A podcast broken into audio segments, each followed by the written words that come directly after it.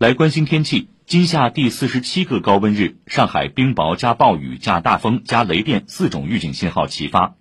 根据上海中心气象台发布的数据，徐家汇站昨天最高气温为三十八点零度。午后受降水云团影响，本市西部和北部地区出现明显降水，小时雨量最大达到六十四点五毫米。上海今天处在副热带高压边缘，受弱冷空气渗透影响，午后还有分散性阵雨或雷雨出现，局部可达大雨。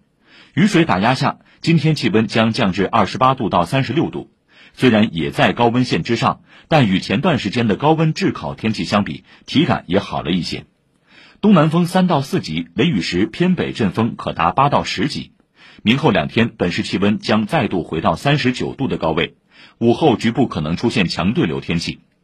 本轮高温即将进入倒计时，下周三起，北方冷空气终于开始发力，逐日深入南下。届时，本市气温将逐日下滑，有望回到最高气温三十度出头、最低气温二十五度的区间，风向也会转为干燥凉爽的北向风，体感大不相同。